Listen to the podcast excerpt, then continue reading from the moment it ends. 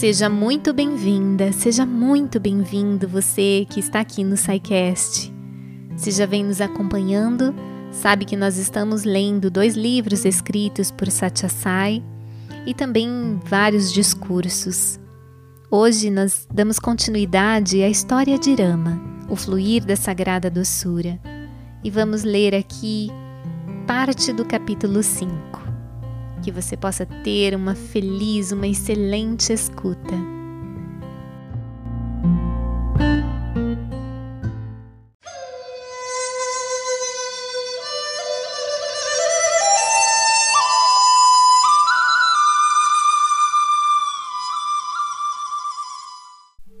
Certo dia, quando os príncipes tinham cerca de 11 ou 12 anos, Dasharata chamou o ministro Sumantra um receptáculo de virtude, e encarregou-o de providenciar para que lhes fosse ensinada a ciência espiritual da libertação. Afirmou que, por mais proficiente que fosse uma pessoa nas ciências mundanas, somente a ciência espiritual poderia lhe dar a força para seguir o seu Dharma, ou seja, os seus legítimos deveres. A mais elevada cultura moral devia lhe ser transmitida nessa tenra idade. O sucesso ou o fracasso no futuro é construído com base nas impressões e experiências adquiridas nas fases iniciais da vida. Os primeiros anos constituem as fundações da mansão dos anos vindouros. E disse, portanto, o soberano: Leve os príncipes por todo o reino e deles a conhecer não apenas as condições do povo, mas também a sacralidade dos lugares santos. Descreva a santidade existente neles e a história dos templos, assim como a dos santos e sábios que os consagraram. Deixe-os beber em profundidade das fontes da divindade que santificam esses locais sinto que será bom para eles. Quando crescerem, estarão predispostos a desejos e impulsos sensuais. Antes que caiam nas garras de tais tendências, será melhor implantar neles a reverência, o temor respeitoso e a devoção ao divino imanente no universo. É a única maneira de impedir que a sua condição humana se degrade ao nível de animalidade. Isso é essencial para os governantes de reinos.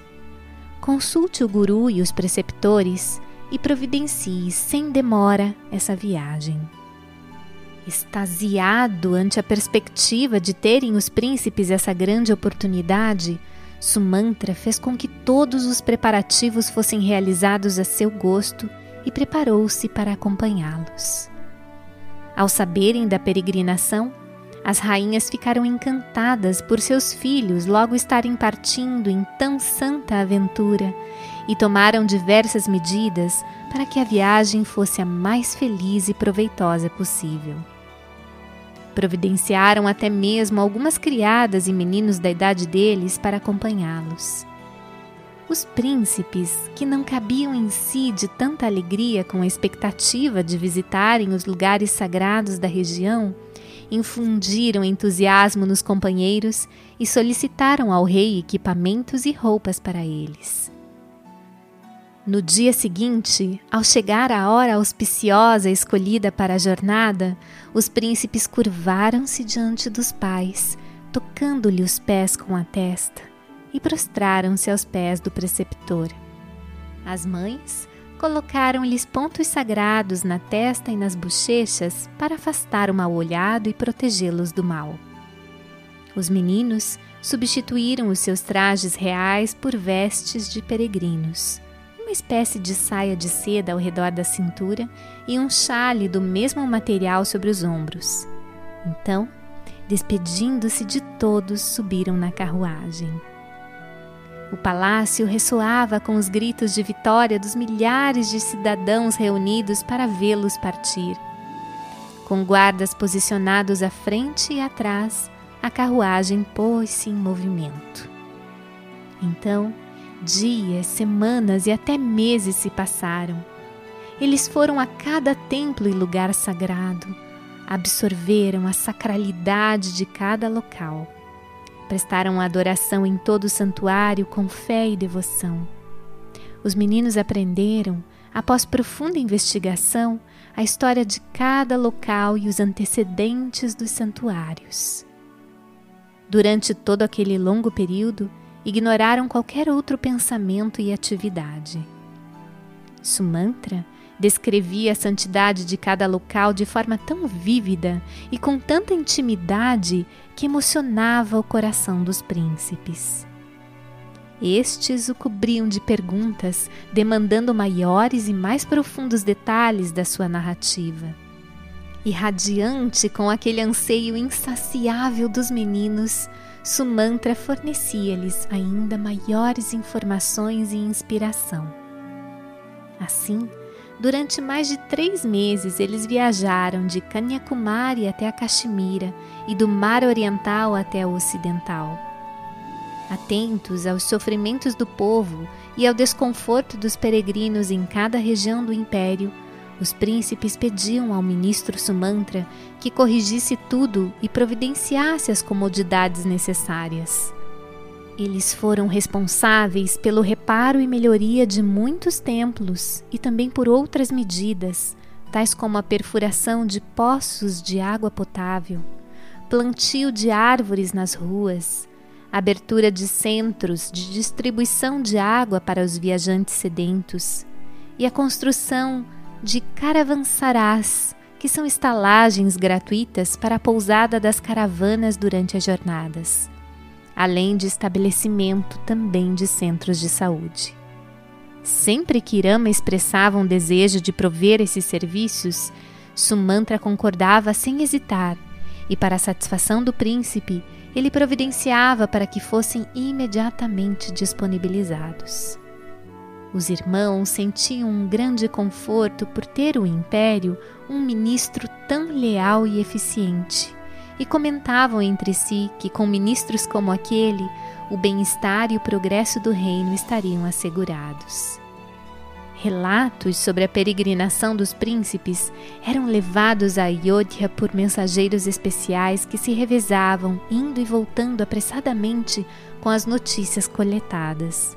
E sempre que havia algum atraso, as rainhas, oprimidas pela ansiedade, imploravam a Vashista informações verídicas a respeito deles. O preceptor possuía a capacidade de Og de descobrir o que estava acontecendo com os príncipes e, portanto, costumava transmitir às rainhas reconfortantes notícias de que eles estavam felizes, saudáveis e vigorosos e que em breve retornariam à capital. Tais notícias lhes infundiam coragem e confiança. Então o preceptor as abençoava e retornava ao seu eremitério. Certo dia, os mensageiros trouxeram boas novas. Eles estavam se aproximando de Ayodhya e chegariam à cidade em dois dias. Fizeram-se preparativos junto ao portão principal da cidade para dar boas-vindas aos quatro príncipes, que haviam concluído com sucesso a sua longa e árdua peregrinação e conquistado meritório renome pela devoção e compaixão demonstradas durante a sua jornada triunfal. Espargiu-se água de rosas nas estradas para deixá-las livres de poeira e confeccionaram-se arcos e guirlandas. Em ambos os lados do caminho, Mulheres carregavam pratos com lamparinas acesas em chamas luminosas para balançá-los diante dos príncipes no momento em que eles passassem. Os irmãos chegaram ao portão, como fora anunciado. Lamparinas tremulavam a sua passagem. Precedidos por grupo de músicos e menestréis que entoavam canções de boas-vindas, eles seguiram vagarosamente pela via principal coberta de pétalas de flores perfumadas. Brahmanes recitavam hinos invocando as bênçãos de Deus sobre os ilustres herdeiros da família imperial. Sumantra vinha ao lado dos príncipes que resplandeciam com um brilho etéreo nos semblantes. Quando chegaram aos portões do palácio, realizaram-se muitos ritos destinados a neutralizar o efeito de qualquer mal olhado. Em seguida, conduziram os meninos aos aposentos internos, onde as mães os esperavam com olhos ansiosos por vê-los. Eles correram em sua direção e se prostraram aos seus pés. Depois de erguê-los, elas os abraçaram fortemente durante cinco ou seis minutos, perdendo-se no entusiasmo da alegria que envolvia cada mãe e filho na bem-aventurança da fusão com o divino.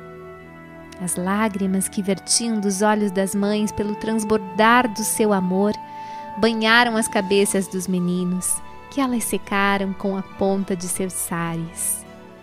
Depois que lhes afagaram os cabelos e lhes acariciaram as cabeças, fizeram com que se sentassem no colo delas e os alimentaram carinhosamente com arroz doce e coalhada misturada com arroz. Ah, o entusiasmo e a emoção daquelas mães eram indescritíveis. A dor da separação que haviam sofrido por três longos meses só pôde ser um pouco amenizada após terem os filhos sob a sua guarda e os seus cuidados dia e noite durante alguns dias. Elas desejavam ouvi-los relatar a história da sua peregrinação, e os meninos descreveram a sacralidade de cada lugar santo em um estilo doce, simples e espontâneo, tal como lhes explicara Sumantra. As mães escutavam com tal ardor e fé que também pareciam experienciar o êxtase que cada santuário proporcionava aos peregrinos sinceros. Dasharata comemorou o retorno dos jovens príncipes de sua piedosa jornada, fazendo oblações aos deuses e oferecendo um magnífico banquete e recompensas em dinheiro a todos os brahmanes que haviam completado com sucesso a peregrinação a Kashi e a Prayag. Assim, desde o dia em que os príncipes nasceram, houve um contínuo ciclo de festivais e celebrações na capital e no reino. Ayodhya brilhava com júbilo ininterrupto. Banquetes e entretenimentos festivos uniam a população em uma só família ligada pelo amor e pela gratidão. Todos os meses comemoravam-se os dias em que os meninos haviam nascido. O nono, décimo e o décimo primeiro dia da fase crescente da lua, com deslumbrantes cerimônias que marcavam os felizes eventos. Até mesmo quando os príncipes estavam fora em peregrinação, celebraram-se esses dias de maneira tão grandiosa como se eles estivessem na cidade. Excetuando-se as solenidades nas quais a sua presença física era necessária, realizava-se todo o restante: banquetes, presentes, jogos e danças, com entusiasmo.